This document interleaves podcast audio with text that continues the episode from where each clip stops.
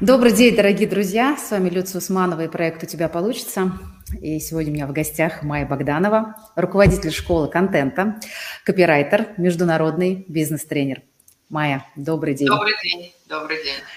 Ну а я со своей стороны, друзья, хочу поприветствовать вас еще раз, потому что мы прерывались на небольшой летний летние каникулы, и мы вернулись, и теперь наш подкаст э, в нашем традиционном режиме происходит каждый день или через день. Все эфиры и анонсы вы можете увидеть, подписавшись на наши странички. Ну а сегодня тема нашей беседы, мне кажется, актуальна буквально для каждого человека, потому что так или иначе мы все представлены в социальных сетях. Хотела бы я сегодня с Майей поговорить о текстах в социальных сетях как их писать, что нужно знать, для чего они нам вообще нужны и так далее, так далее. Тема мне безумно интересная, потому что я ее продолжаю исследовать уже сама какое-то время, учусь, наступая на грабли, э, что-то получается, что-то не очень, достаточно длительное время, поэтому все в первую, раз, в первую очередь вопросы, которые меня интересуют, задам, ну а вы можете в процессе тоже задавать вопросы. Итак, давайте начитать. Соцсети, мы все в них каждый день. Мы любим их читать, мы любим писать. И мне кажется, на сегодняшний день, э, наверное, нет человека, который хоть раз, хоть что-нибудь, хоть какой-нибудь текст бы да не написал в соцсетях. Майя, значит ли это, что писать может каждый? Ну, безусловно, совершенно писать может каждый. Вот научили в школе писать, сочинение писал хорошо, учительница Марья Ивановна пятерку поставила или даже тройку, в общем-то, все равно. Ну и все, писать может каждый. Вопрос в другом, как правило. Угу. сможет ли человек не просто писать, а решать какие-то свои задачи с помощью текстов? И какие задачи он хочет решать? Да, потому что очень мало кто хочет просто выкладывать тексты в социальные сети. Большинство да. людей хотят, чтобы это приносило им там новых подписчиков, лайки, комментарии, обсуждения, деньги, продажи, славу, известность. Ну, в общем, задач может быть огромное количество. Вот вопрос, на мой взгляд, в другом. Получается ли решать свои задачи, которые стоят за текстами? Если да, да все отлично. Если нет, есть чему учиться. Да, а вот задачки э, в соцсетях, да, вот вы перечислили, какие они могут быть, и в связи с этим, как бы у меня, естественно, вопрос. Да, э, конечно, там первый он был такой слегка провокативный, каждый может там хоть что угодно написать, да, опять в том числе нецензурным текстом, который, может быть, там Facebook там заблочит там, и так далее.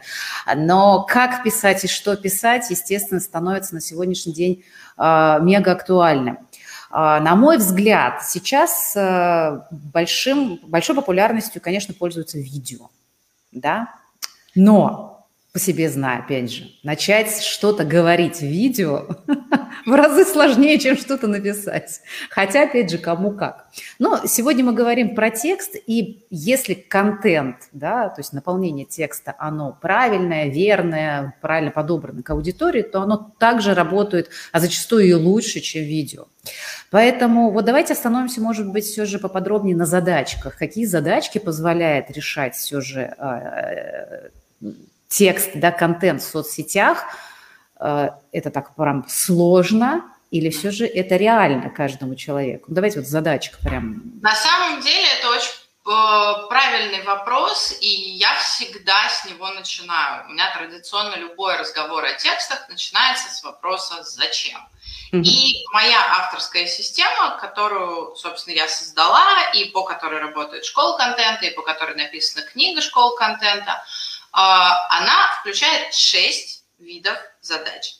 И я говорю, что если очень обобщить, да, то примерно, если мы говорим о бизнесе и продвижении для бизнеса, а это, в общем, моя основная компетенция, да, э, то можно уложить все потребности бизнеса в социальных сетях в шесть типов задач. Первое, очень понятное, репутация. То есть мы хотим, чтобы люди понимали, что мы вот кто, занимаемся вот чем и ассоциировали нас с этой сферой деятельности. Да, я хочу, чтобы люди понимали, что если про тексты, то это к мае. Да, а вот если там про маркетинг, это к Левитасу, а если там про психотерапию, то Кани Заремко, ну и так далее. Mm-hmm. Вот, это репутационные задачи, один пласт. Другой тоже очень понятный пласт задач – это продажи. У меня есть 50 килограмм сыра, я хочу его продать, я пришел в социальные сети, найти людей, которые купят у меня 50 килограмм сыра. Реально? Реально. Да, продающие посты, вот, собственно, задача продажи. Третье, а, тоже очень понятная, очень простая задача, это виральность. Я набираю аудиторию, я хочу быть известным, меня интересует слава, меня интересуют новые подписчики, и это значит, что задача моего текста стать вирусом, разойтись как можно быстрее, самостоятельно по разным социальным сетям. У этой задачи тоже есть свои алгоритмы решения, тоже есть свои mm-hmm. правила. Да? Значит, четвертая задача, так, по мере усложнения идем, мотивация. Это значит, что я хочу, чтобы люди совершили какое-то действие. Не обязательно покупка, не обязательно дискуссия, не обязательно шер, какое-то действие. Не знаю, поучаствовали в часе земли, поучаствовали в благотворительности, которую я организую, поучаствовали в краудфандинговой кампании, приняли участие в конкурсе, предложили мне вариант логотипа. Вот, ну, как бы любое действие. Опрос провести. Да, да, да, да, да. Угу. Любое действие. Значит, у этих текстов э, в моей системе есть название мотивационные тексты, то есть мы мотивируем, побуждаем людей на какие-то действия, и тоже есть свои инструменты решения.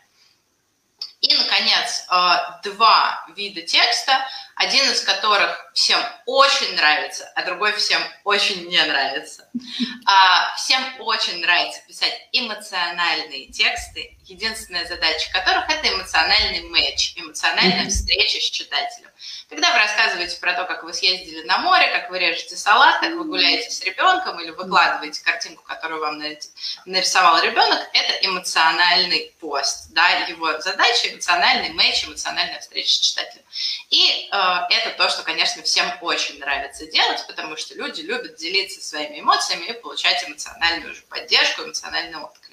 И шестой тип текста, который всем не нравится, потому что он абсолютно полностью исключает эмоции, и поэтому, как правило, не фигурирует в соцсетях, он нам нужен на сайтах, на лендингах, там, где мы уже, э, ну так, включаем кассовый аппарат, информируем человека и получаем результат. Это информационный тип текста. Его единственная задача – проинформировать, рассказать, донести информацию. Как правило, вот очень редко мы его используем в соцсетях, в очень там исключительных случаях, и скорее это делают большие компании, которым нужно что-то публиковать отчетного характера. Если же мы говорим о блоге частного человека, частного предпринимателя, да, то, как правило, он укладывается даже в пять типов задач, и, в общем, э, все их так или иначе может решить теми или иными алгоритмами. Угу. Ну, слушайте, в принципе, да, вот эти шесть задач, по большому счету, как будто бы описывают, ну, такое максимальное количество подзадачек, да, которые внутри входят. Правильно я понимаю, что вот э, если да. мы говорим про, а, например, личный бренд, то это можем отнести, например, к репутационному, да, то есть я пишу. А, Не или, совсем так. Или все-таки это так. вирусные вот эти тексты? Не совсем так. Личный бренд – это очень комплексная задача. Угу. Она не создается за один текст, совершенно ну, точно.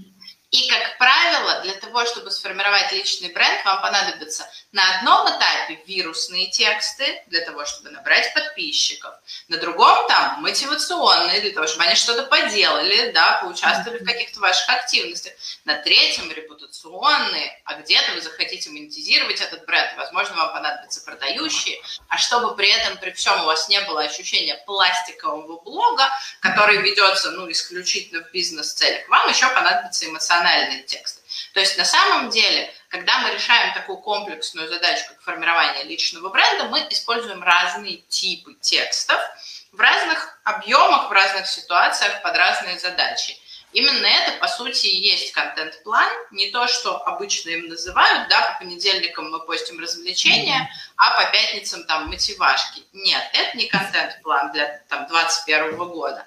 Контент-план – это когда вы понимаете, вот сейчас, например, там, сентябрь месяц, и я хочу, чтобы мой подкаст в соцсетях увидело больше людей.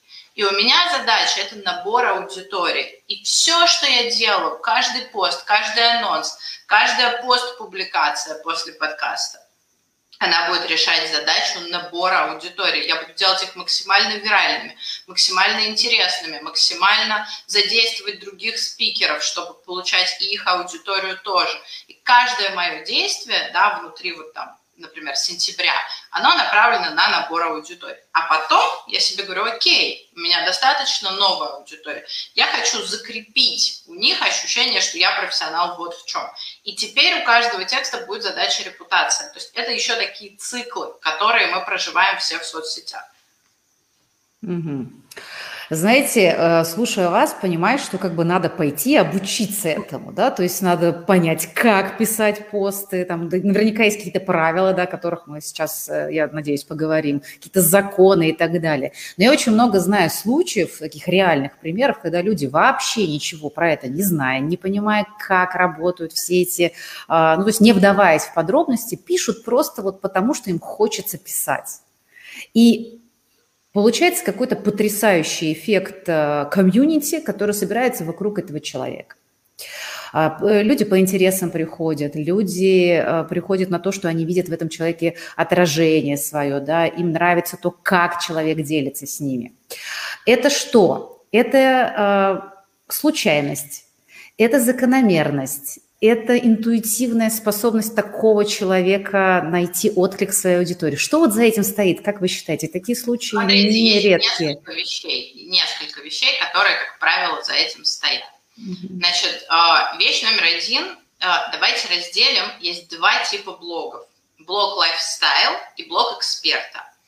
Блог лайфстайл – это когда человек просто пишет о том, как он живет, на него подписывается огромное количество людей. Если он хочет, он зарабатывает на нем с помощью рекламы, нет, так просто с удовольствием ведет.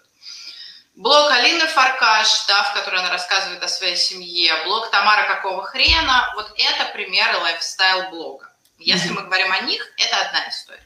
Есть блог эксперта, да, тот, который веду я, тот, который там ведет, э, не знаю, Дмитрий Юрченко, Катя Наземцева, тот же Левитас. Это блог, который ведется для того, чтобы эксперт мог, ну, как-то заявить о своей профессиональной позиции, плюс продать свои продукты. У них разные технологии успеха, у них разные технологии монетизации, как следствие разные технологии успеха. Вот вы говорите, как я понимаю, скорее о первом типе блога, да, то есть не об экспертных блогах, да, да. а о каких-то больше лайфстайл. Хотя это бывают и экспертные блоги в том числе.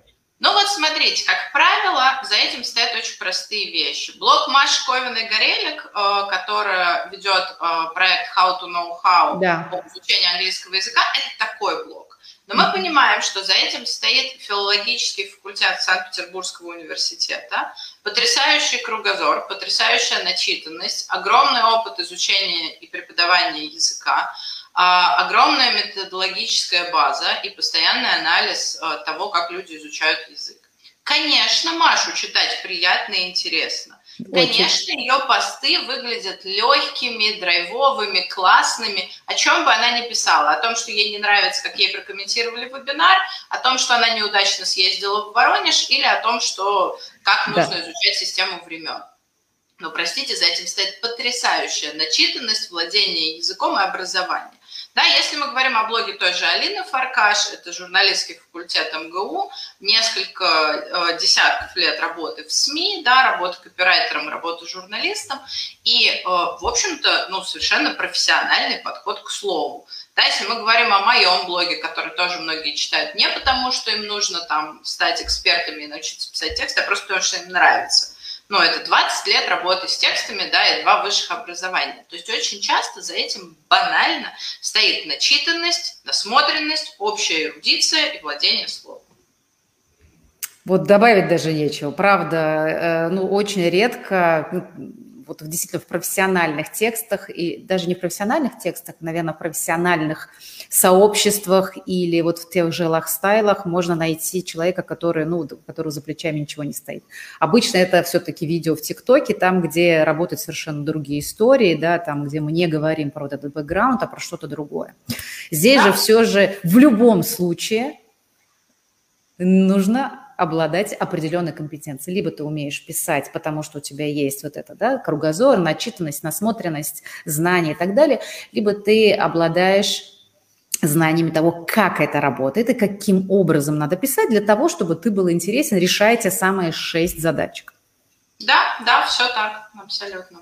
То есть просто так дядя Вася там, я не знаю, из какого-нибудь городочка, начав писать о том, как он там сходил в магазин, там, я не знаю, отремонтировал сантехнику и прочее, это не будет никому интересно. На самом деле, может быть, даже будет, а, потому что таких дядей Васей много, и есть огромное количество людей, которые себя в этом узнают. И есть огромное количество историй, ну, по правде сказать, чаще все-таки видеоисторий, когда даже бомжи начинали снимать какой-то контент, и это было интересно.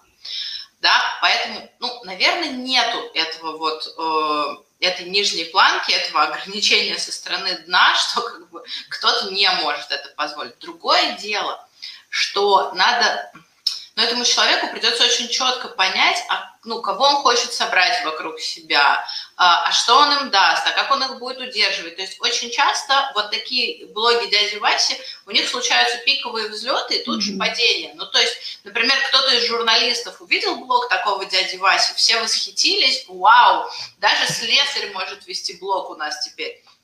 Это показали по телевизору или про это написали там в каком-то популярном журнале, им все заинтересовались, и потом очень резко эта популярность заканчивается, потому что, ну, все, это как бы история одного дня. Вот. Мало кто будет читать про его жизнь каждый день. Ну, надо что-то придумывать тогда. Угу. А аудитории и, соответственно, тексты на Фейсбуке, э, в Инстаграме, я не знаю, в Яндекс.Дзен, на других платформах, они должны отличаться. И это действительно так, потому что многие говорят о том, что вот аудитория Фейсбука, она особенная, там окей, лонгриды, там можно писать профессиональные тексты и так далее. А Инстаграм немножко другая. Или все же есть что-то подобное, или это опять же все индивидуально от задач, от аудитории и от э, того, что мы хотим получить на выходе. Вот как Слушайте, считаете? я думаю, что аудитория определяется не площадкой, крамолу скажу, крамолу. Да. Потому что все мы на самом деле пользуемся и Фейсбуком, и Инстаграмом, и даже в Яндекс.Дзен поглядываем, если вдруг он там около поисковика что-то прикольное вытащит. Угу. Вот. А, я думаю, что аудитория определяется общим культурным уровнем, социокультурным уровнем человека, который блог ведет. И почему я, например, не переживаю, э, когда ко мне приходят в клиенты там условные девочки из условной Рязани, отучившиеся три месяца на курсах психологов после там курсов маникюрш, а, потому что совершенно точно найдется девочка, для которой это идеальный психолог. Ну, а есть э, там, не знаю, женщины или мужчины, для которых там идеальный психолог это там специалисты из Нормандии, там, с тремя высшими образованиями, да, по чистой случайности говорящие по-русски. У каждого из нас, ну, хотя, как бы, да, у нас нет кастового общества, на самом деле мы все равно живем в очень кастовом обществе. У нас у каждого есть свое социальное окружение, которое характеризуется тем, какую музыку мы слушаем, какие книги мы читаем или не читаем, какие фильмы мы смотрим или не смотрим – да, какие слова мы употребляем, какой у нас лексикон, э, какой темп речи, какая скорость обработки информации. И поэтому для каждого специалиста есть его целевая аудитория, который окей с тем, как он пишет, говорит, выглядит и так далее. И вот это очень важно понимать, да, что моя целевая аудитория – это немножко я. Если я сижу э, в условной Рязани, а хочу клиентов из хай-тека в хайфе, ну, мне будет сложно, потому что у нас разный культурный код, разный социальный код, разные реальности, и нам будет очень сложно найти друг друга, да, и договориться. А, а вот если я четко понимаю, кто формирует мое реальное окружение, и я из этих, этого же уровня людей а, формирую себе пласт клиентов, мне будет абсолютно ок. Угу. То есть задача найти своих? Найти своих и успокоиться, да, оно. Писать для них, собственно.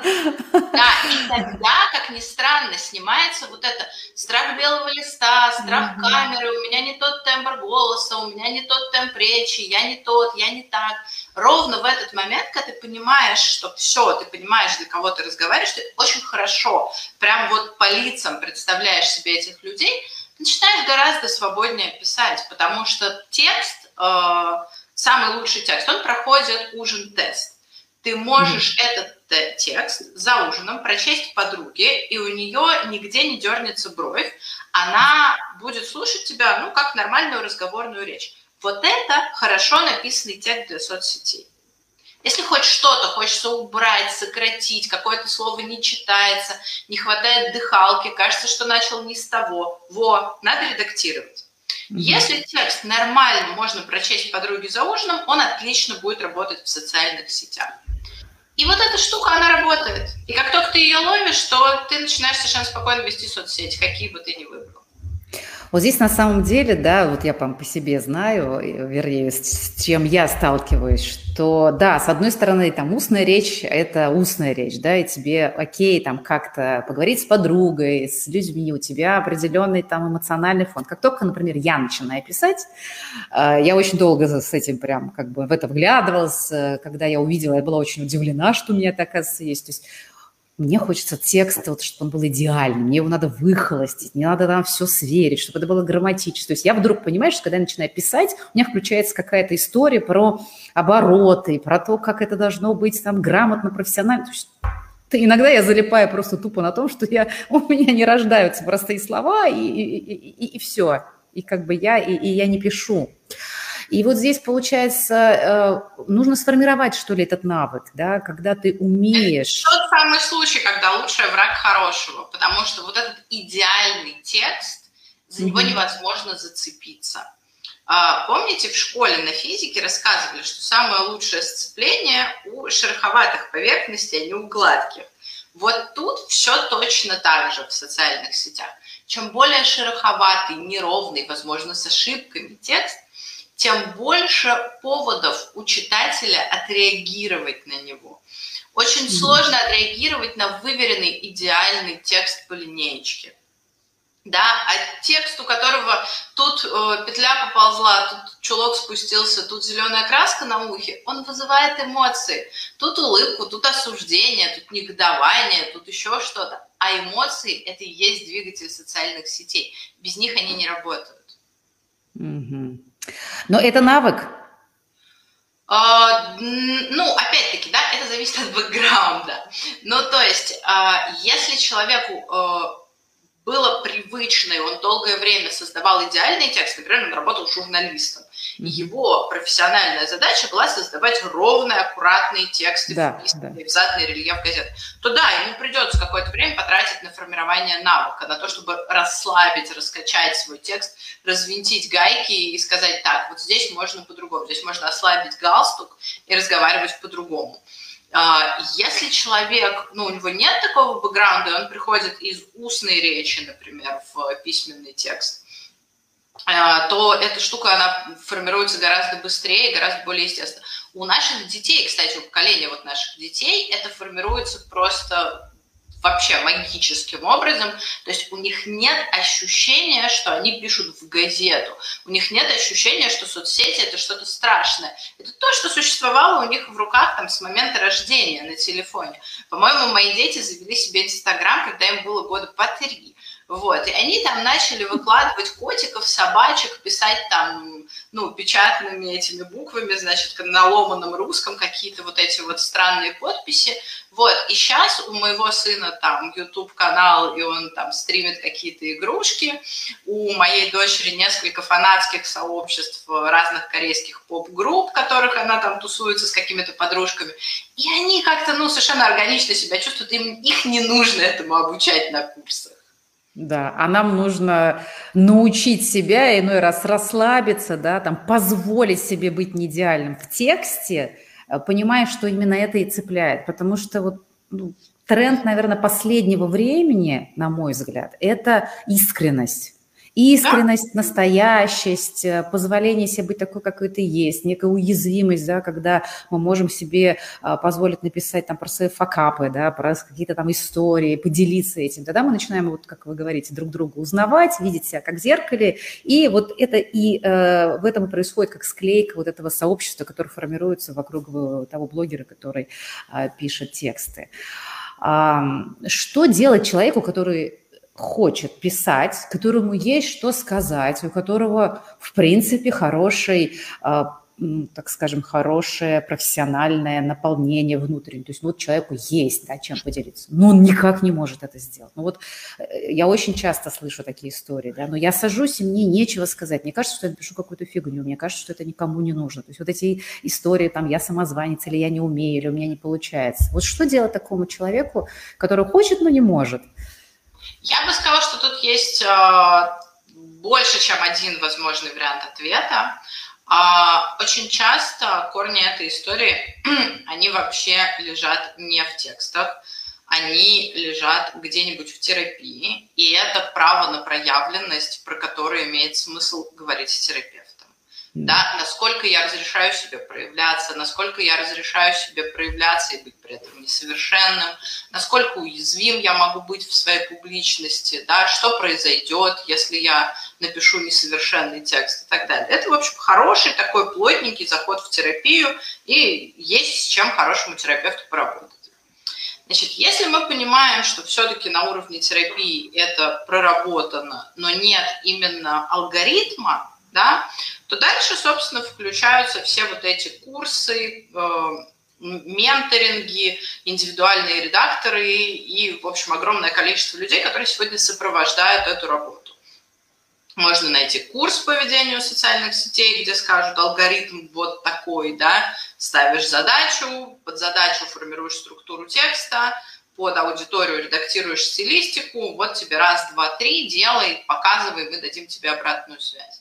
Можно работать в индивидуальном порядке, да, или с ментором, или с редактором, который будет раз в неделю садиться и говорить, ну что, какие у нас темы в работе, что у нас актуально, давайте попробуем выделить темы, давайте попробуем выделить задачи, да, сформировать там какой-то пул тем и потом по ним пройтись. И, ну, очень часто, например, там ко мне приходят люди в индивидуальную работу, у меня эта программа называется «Текстовая йога», мы живем так, например, месяц-два, и потом человек говорит, слушай, мне окей, я прям все, мне нормально.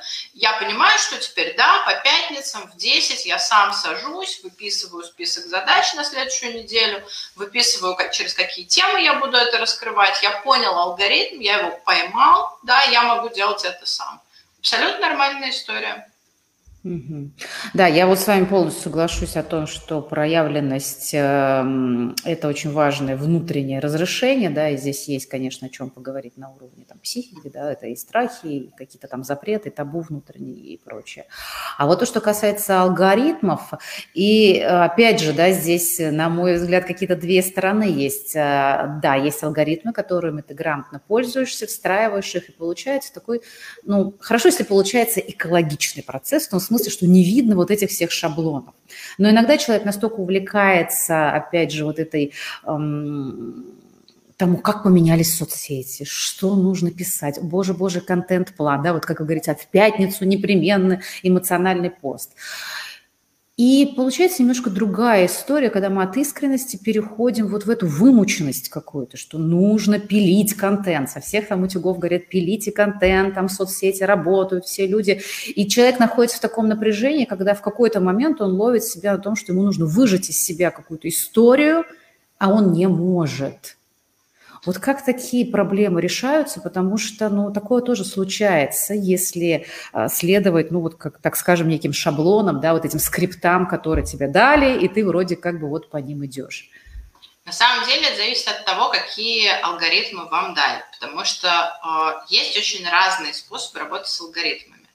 А, ну, самый простой лобовой, и то, скорее всего, о чем вы говорите, это когда ты пришел на курсы, тебе там дали формулу продающего текста «боль, больше боли, надежда, решение», и ты сидишь, раскладываешь по ней свои аргументы. И тогда действительно получаются холодные, выхолощенные, никому не интересные тексты, и даже если по пятницам ты их разбавляешь эмоциями, получается натужно и печально. Угу. Другое дело, когда алгоритм это что-то большее, чем схема. Алгоритм – это просто последовательность действий. Я говорю, смотрите, сначала мы ставим с вами задачу, да, вот там, я хочу набрать аудиторию. Потом мы спускаемся, э, точнее, это цель, да, набрать аудиторию – это цель. Потом мы спускаемся на уровень задачи и говорим, вот сегодня у меня есть выбор, каким из 10 возможных способов я буду решать эту задачу потому что набрать аудиторию можно задействуя других спикеров, задействуя другие площадки, запуская дискуссии, актуализируя проблемные темы, рассказывая о том, что я делаю, рассказывая личную историю и так далее, и так далее. Там есть огромное количество средств. Я выбираю одно из средств, которое мне откликается сегодня. Вот я сегодня готов это делать. Например, я готов идти в группу, где есть моя целевая аудитория, там, не знаю, какие-нибудь домохозяйки Калифорнии, да, и разговаривать с ними. Я иду, я смотрю эту группу, я смотрю, что им интересно, я смотрю, что они обсуждают, да, я придумываю для них специальный дискуссионный пост и захожу туда с какой-то дискуссией.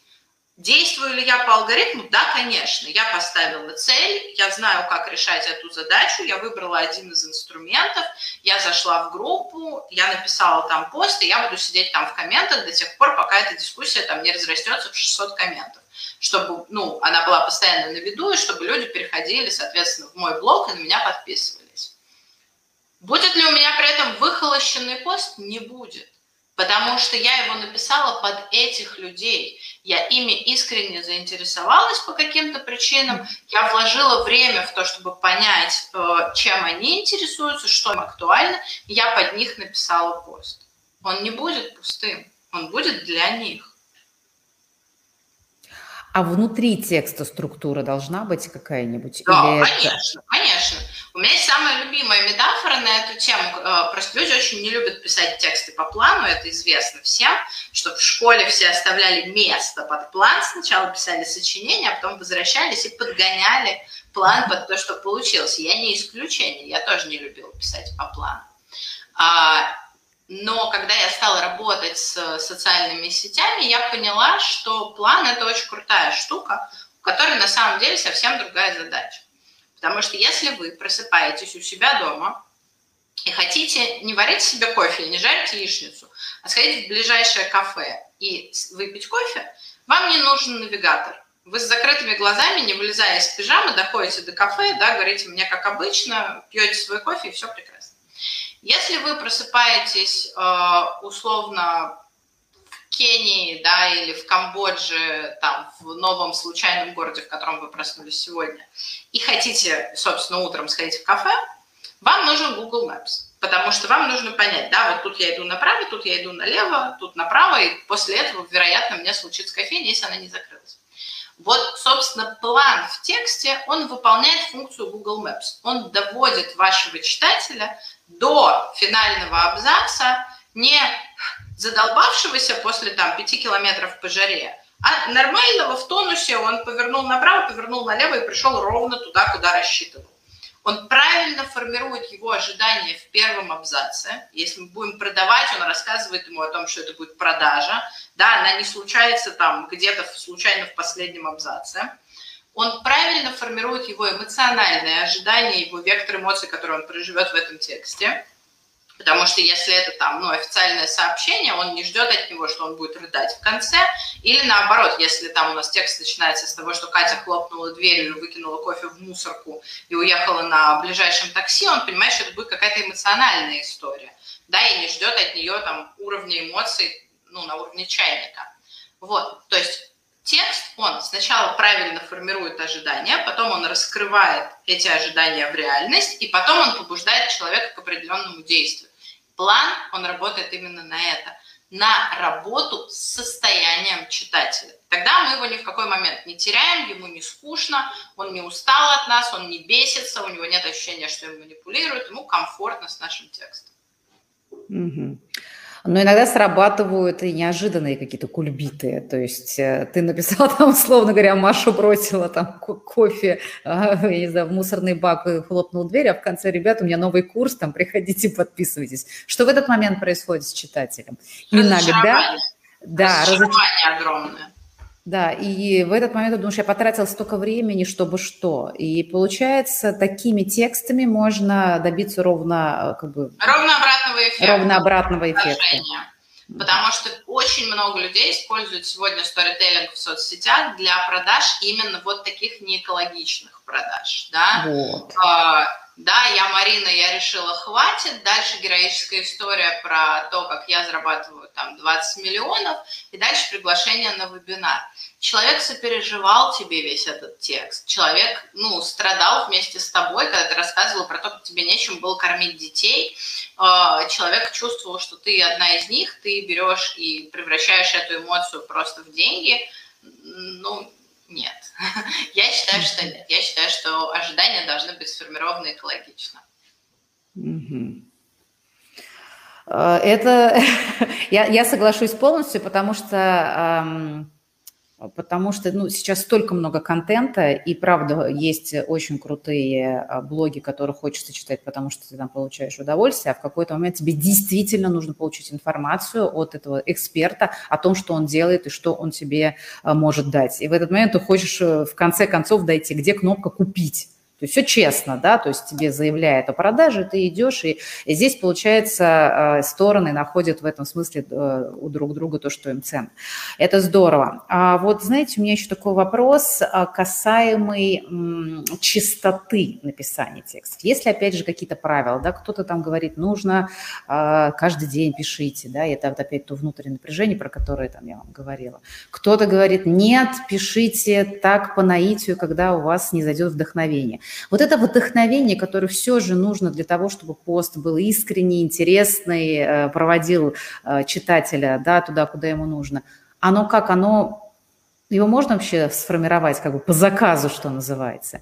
Или ждать тогда, когда оно на тебя снизойдет? Вот как, опять же, найти баланс между этими состояниями? Ну, я бы сказала следующее, что э, именно поэтому я придумала такую штуку, про которую тоже рассказываю в книге «Школа контента», «Контент-план без плана».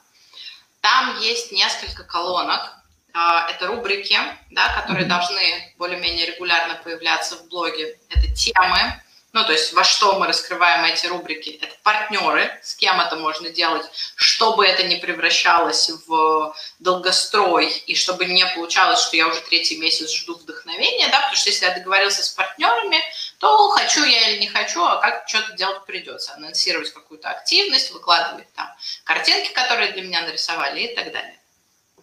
Вот. И там есть четвертый столбец – это даты публикаций. И он у меня всегда не заполнен.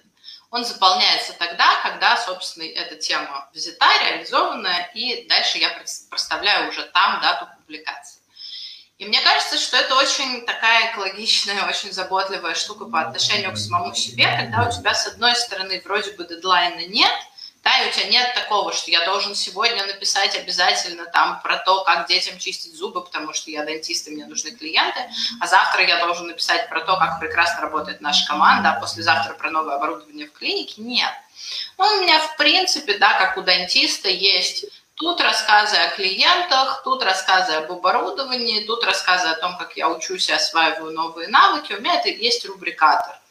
И дальше работает, собственно, мозг за нас. Если этот план распечатан и, ну, как-то попадается на столе или там на стене, около ноутбука, на глаза, то я вижу, что вот тут я что-то вроде уже там из этой рубрики три поста написала, а из этого пока ни одного. И мозг начинает как бы меня подталкивать, говорить, а что бы я мог тут придумать? Как бы я мог это сделать? И на следующее утро просыпаешься, а опа, у тебя вдохновение. Но оно не из воздуха взялось. Угу. Оно взялось потому, что ты, ну, как бы в коробочку, да, туда положил эту задачу, она там варилась какое-то время, она просто доварилась. И теперь ты готов. Или там тебе, э, например, ты понимаешь, что для того, чтобы про это написать, нужен партнер. Ты подергал партнера, поговорил с ним, пообщался, и опа, вот оно вдохновение. Потому что тебе чего-то сказали интересное, ты на это обратил внимание, запустил это внутрь, оно превратилось в пост. Вот это вот внимание к своим состояниям, отсутствие прессинга, но при этом готовность, открытость услышать там тему для поста и в разговоре с партнерами, и там в какой-то новой учебе, и в каких-то впечатлениях. Вот это, мне кажется, собственно, способ вести соцсети регулярно, но при этом не механически. И не механически, и без насилия к себе. Но то, что вы сейчас говорите, это очень э, мудро, как мне кажется, да, и очень бьется с той историей, которая э, вот в нейрофизиологии мозга сейчас достаточно, ну, про нее много говорят, и она считается, что ли, на сегодняшний день экологичной, да, по отношению к себе. Когда мы какое-то время загружаем, загружаем себя, то есть нам для этого нужно читать, читать, может быть, наших коллег, да, а, соответствующую литературу, расширение кругозора, то, о чем мы с вами говорили в самом начале. Мы не можем писать хорошие тексты, если у нас нет кругозора, если мы не отслеживаем какие-то, э, то, что происходит в мире, то, что в нашей области происходит. То есть идет вот эта загрузка. Но план, который вы говорите, есть, он немножечко нас структурирует, чтобы это потом, доварившись у нас, включается другая э, частота нашего мозга, мы можем в этот момент вообще что-то делать совершенно отвлеченное. В какой-то момент хоп, и произошел вот этот вот э, как бы накопительный эффект, и мы можем теперь это все выдать уже, э, переварив все это через э, собственную внутреннюю систему. А как тогда быть, эм, знаете, с такой историей, как хайп? Да, вот э, сейчас про это тоже говорят. А, и все, что крутится, да, вот на пике э, интереса, причем не имея, может быть, к тебе никакого отношения, да, вот сейчас идет Олимпиада, значит, надо про Олимпиаду написать. А вчера произошло какое-то политическое событие и, так далее, и так далее, да, то есть там все эти гендерные истории, которые сейчас такие прям на пике происходят, как вы считаете, хайп вообще должен присутствовать у блогера? Это обязательное условие или здесь немножко а, мы должны соблюдать какую-то экологию? Что вот вообще вы думаете по этому поводу? Как правильно к этому относиться? Там, ну, вообще, если мы решаем задачу, например, виральности, да, то есть mm-hmm. у нас задача набора аудитории, ну, глобальная стоит цель набора аудитории, и стоит задача у текста быть вирусным, то есть максимально широко разойтись, то хайповые темы тут, конечно, прям прекрасное подспорье. И я очень часто со своими учениками на курсе играю в такие интеллектуальные пятнашки. У нас задача открыть Яндекс Новости, найти самую обсуждаемую новость и сметчить ее, значит, пересечь ее со своей профессиональной сферой. Ну, то есть вот обсуждают, например, художественную гимнастику, а человек занимается автокранами. Как э, органично, ну вот не грубо, не тупо, поженить в тексте автокраны и художественную гимнастику. Или там все обсуждают, какое платье надел там э, королева Великобритании на новый прием, да, или там кто-то там надел на вручение премии «Оскар», а у человека тема коучинг и психология. Как смычить новое платье и коучинг. И мы играем вот на мастер-майндах в такие интеллектуальные пятнашки. Я показываю, как это можно делать красиво, ну вот прям изящно. Как зацепиться, как из этого вытащить метафору, как не метафору, там, а гиперболу, допустим, сделать, как э, выцепить характеристики основные, ну, чем интересует эта новость, да, на какие э, кнопки она жмет в человеке, и где на эти же кнопки жмет э, ваша сфера, да, экспертизы, как это пересечь, как вот здесь, вот здесь там мы чувствуем, например, гордость за страну и как бы хотим чувствовать себя причастными к победам, а как вы можете дать человеку в своей профессии почувствовать себя причастным? Ага, причастность вот так, давайте, значит, через причастность эту историю развивать. Ну, в общем, это прикольно, это прикольная игра, если играть в нее прям, ну, действительно посерьезки, понимая, зачем ты это делаешь. Но это совершенно не обязательная штука, например, на этапе формирования репутации. Если я уже набрала аудиторию, да, у меня там за прошлый месяц, например, плюс 5 новых плюс 5 тысяч новых подписчиков, мне не нужен хайп, мне нужно аккуратненько, ровненько с ними идти и разговаривать про ту тему, про которую я, собственно, их тут собираюсь дальше раскручивать, mm-hmm. и вообще как бы про которую я собираюсь с ними строить диалог. Вот, поэтому вопрос, на каком этапе блог, какие задачи решаем, умеем или не умеем технически это делать красиво, если умеем и подходит под задачу, почему бы нет? Почему нет?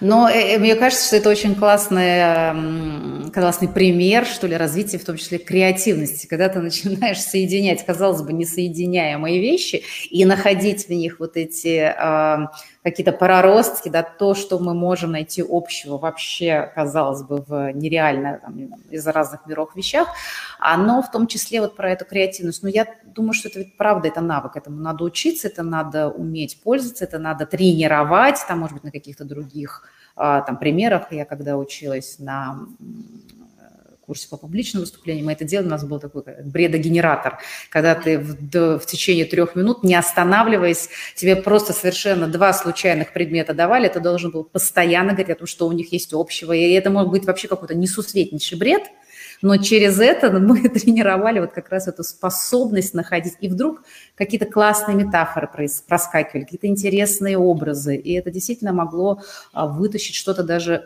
Это иногда и к инсайтам приводило настолько это выход за привычные рамки, что э, ты вдруг ловишь какие-то интересные вот эти сочетания. Здесь, наверное, что-то мы можем использовать. Да, очень похоже, очень похоже. Я тоже, когда училась на тренинге публичных выступлений у Кати Михайловой, там были похожие очень задания, и, ну, вот, соответственно, вот эта способность, кстати, к вопросу «о», да, Катя, например, могла нам дать тему для публичного выступления «Популяция динозавров в 21 веке», дать 30 секунд на подготовку и поехали. Mm-hmm. Вот. И вот эта способность за 30 секунд придумать концепцию, да, тезис, антитезис, примеры, иллюстрации, вывод, финал, значит, куда ты выводишь э, слушателя, и выдать какой-то яркий экспромт, чтобы тебя действительно слушали, это очень крутой опыт, и это то, что, ну, действительно потом и в текстах работает тоже.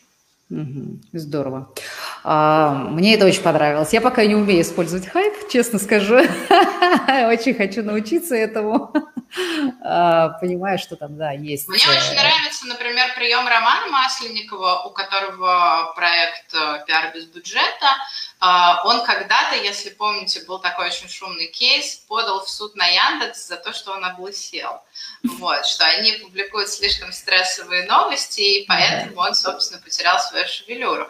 И он создает вот такие инфоповоды. Мне нравится вот это, мне кажется, это круче mm. еще на один уровень, когда ты не да. просто следуешь за инфоповодом, ты его создаешь. Вот это очень круто.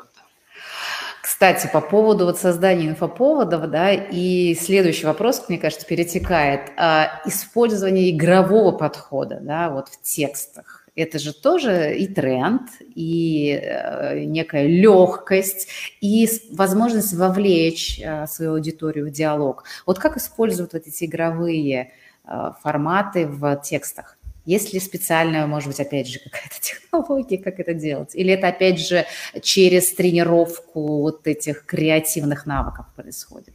Я думаю, что это на самом деле все опять про задачи. Опять про задачи и про аудиторию. Потому что если я юрист, и у меня а, аудитория предприниматели, которые должны мне доверять как юристу, то максимум, что из игровых техник я могу использовать, это разрушение четвертой стены, так называемое, когда я все время вовлекаю читателя в пространство, да, это то, что Слава Полунин делает на своих шоу, когда, ну, нет же фактически сцены и э, зала, да, то есть зал, он работает сценой. Они все время со всеми клоунами идут в зал, они тут, там выпускают пузыри, они там сыпят конфетти, они там проходятся на ходулях и так далее. То есть у них все шоу происходит в зале. Нету этой вот границы между сценой и залом. Да, по сути, в блоге мы очень часто используем прием разрушения четвертой стены, говоря, представьте, послушайте, а как вы думаете, да, задавая вопросы и впуская читателя в пространство текста. Когда мы создаем, например, рамку, да, что э, представьте, что там вокруг вас жаркий июльский день, да, вы сидите на лавочке, в хорошо знакомом вам месте, вы слышите, как поют птицы, вы чувствуете там запах расцветающей вишни или там, не знаю, чего-нибудь еще, каких-то цветов на грядке мы создаем картинку, запахи, звуки, погружая в них читателя, как если бы он действительно там находился. Вот это разрушение четвертой стены, это прием, который могут себе позволить все. Если мы говорим о более, ну, как бы серьезных игровых приемах, да, когда там мы предлагаем людям повытаскивать метафорические карты, когда мы там с ними играем в это метафорическое пространство, когда мы там куда-то заглядываем там в область возможного, невозможного. Ну, это уже не каждый эксперт и не каждая компания, не каждый бренд себе может позволить, да, потому что это уже немного игр с репутацией, насколько там, ну, это пошатнет отношение к компании или нет. Поэтому, ну, я бы сказала, что это опять все вопрос задач, аудитории, там, того, того, что мы хотим, и я бы такие приемы ну, разрабатывала с контент-маркетологом и обсуждала бы с контент-маркетологом. Говорила бы вот, что мы бы хотели, да, чтобы у нас был более игровой, более расслабленный контент, что бы вы посоветовали да, как, какие решения. Там, может быть, вам предложат там, с ними во что-то коротко сыграть, и это будет ну, какая-то выделенная часть времени. Вот в эту неделю мы играем, у нас игровой марафон, и мы его вот, значит, вот так да. вот ведем, и он заканчивается, а после этого мы опять возвращаемся ну, к привычному нарративу. Ну, в общем, очень много вариантов, и как бы, они каждый раз подбираются под ситуацию. Угу. А стиль блога, он должен быть каким-то единым? Или ты можешь позволить себе там один раз написать там хулиганский текст, второй раз э, там, не знаю, сугубо профессиональный? Или все же вот эти игры там со стилями, они тоже могут привести к, к неожиданному эффекту? Как вы считаете? Я думаю, что знаете как, я, у меня просто в клубе, который я веду, текстовая лаборатория, а, у нас был июль посвящен архетипам в текстах. И я весь июль участников клуба, там у нас порядка 50 человек, раскачивала и говорила, давайте попишем из разных архетипов. Но это ну, же прикольно. Так прикольно. Да, вот сегодня ты правитель, и у тебя там система, иерархия, власть, давление, там тра-та-та. Ну, я им давала все ключевые слова, объясняла, что значит попишем как правитель, да. А вот завтра ты там бунтарь и mm-hmm. там у тебя break the system, да, наоборот, давайте все сломаем, все сделаем не как обычно, вредные советы, там, в общем, все. Практически это был рекордный месяц у нас в лаборатории с обратного конца по числу сданных домашних заданий. Mm-hmm. И когда у нас закончился месяц и был финальный круг, на котором мы обсуждали, почему было так мало домашних заданий, почему такая была низкая активность в этом месяце, хотя все очень хотели поработать с темой архетипов.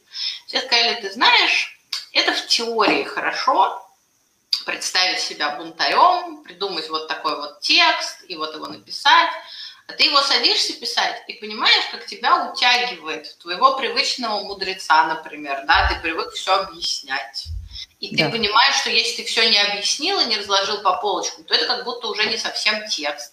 Его как-то уже неприлично вообще повесить. Вот. И для тебя утягивает там в твоего опекуна, ты привык заботиться о своем читателе. И если ты там вместо того, чтобы заботиться, начинаешь ломать систему, ты как-то чувствуешь себя некомфортно, у тебя что-то болит, что-то щемит, вообще тебе не до этого, и тебя все постоянно отвлекают от этого текста.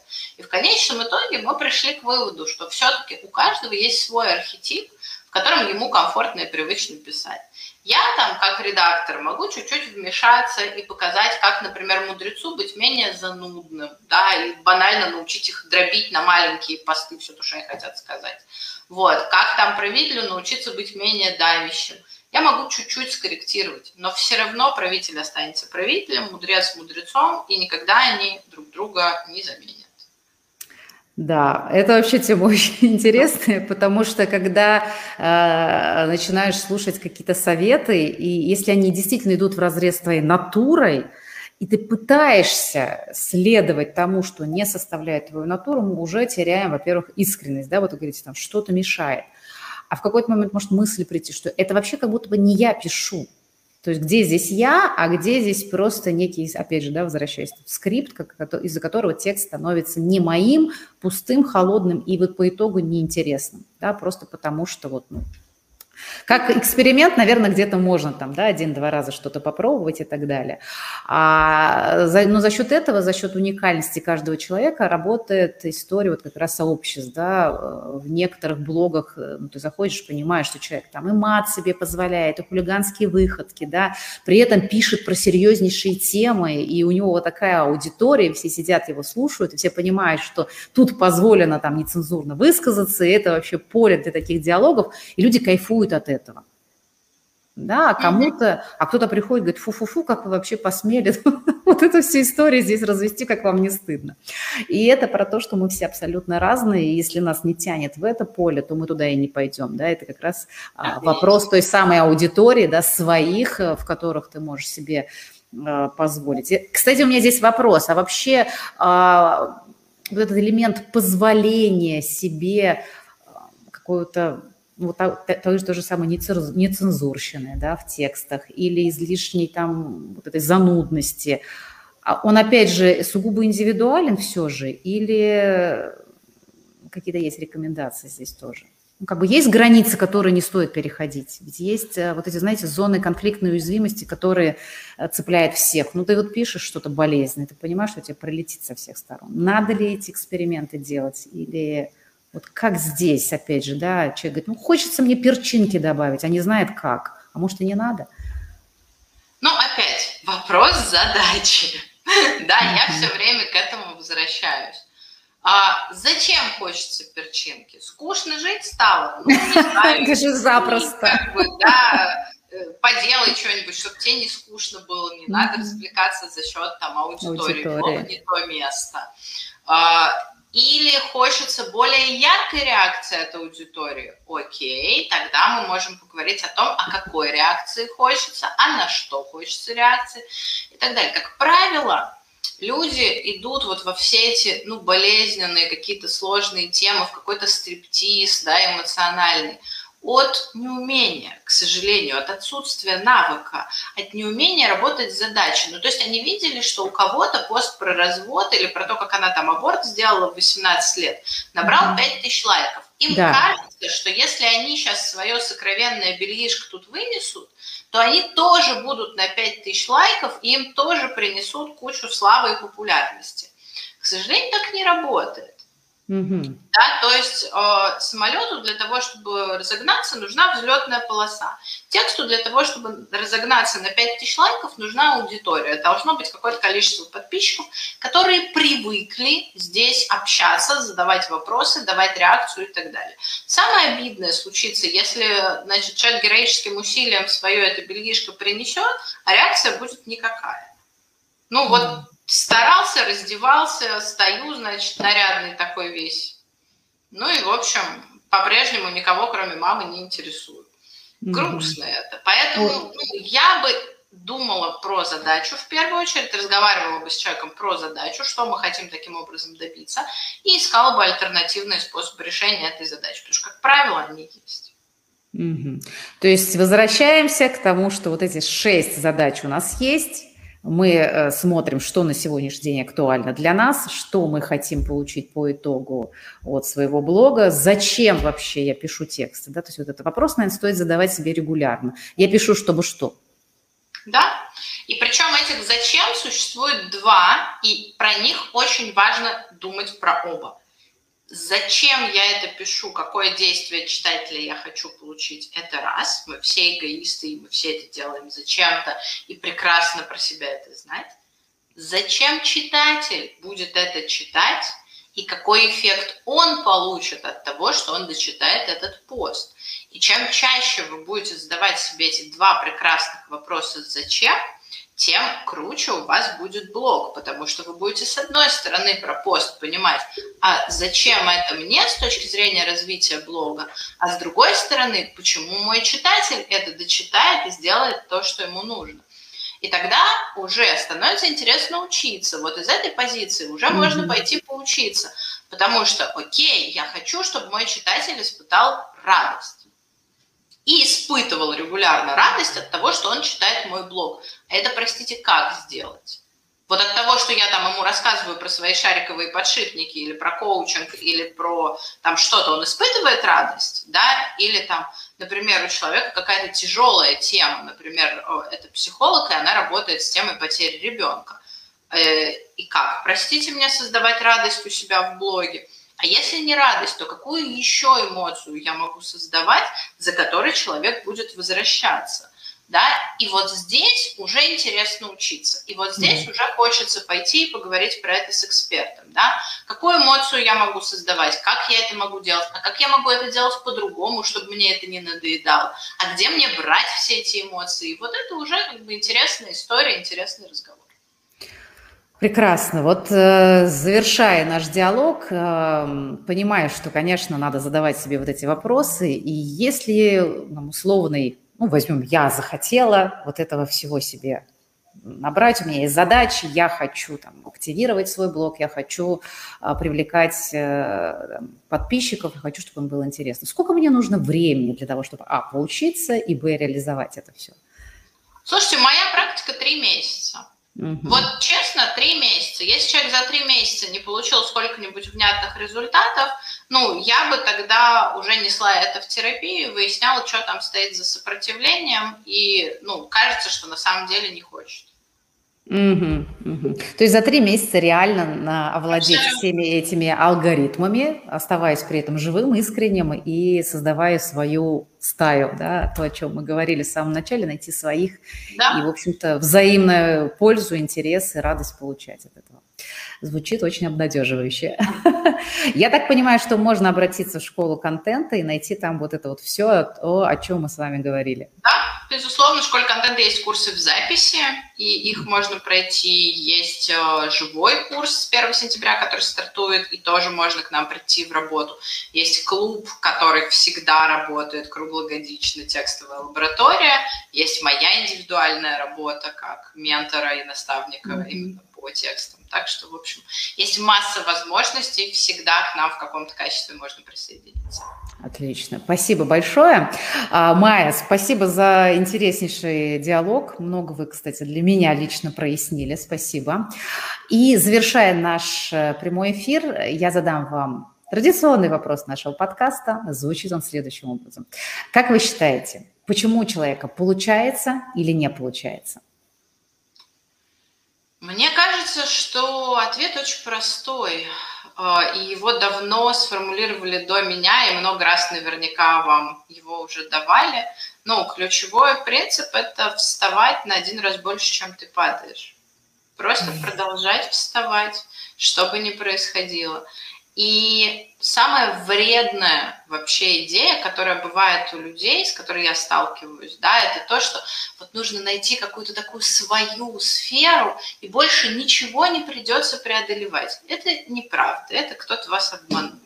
Какую бы свою сферу вы ни нашли, для того, чтобы в ней состояться, преодолевать придется, и прикладывать усилия придется. Только на вдохновении, к сожалению, далеко не уедешь. А так да. все получится. Спасибо большое. Я полностью согласна. Делать, делать, и будет все получаться. Ну что, друзья, а, мы завершаем. Майя, огромное вам спасибо. И, надеюсь, до новых встреч. Всем пока. Увидимся в следующих эфирах. Спасибо, счастливо.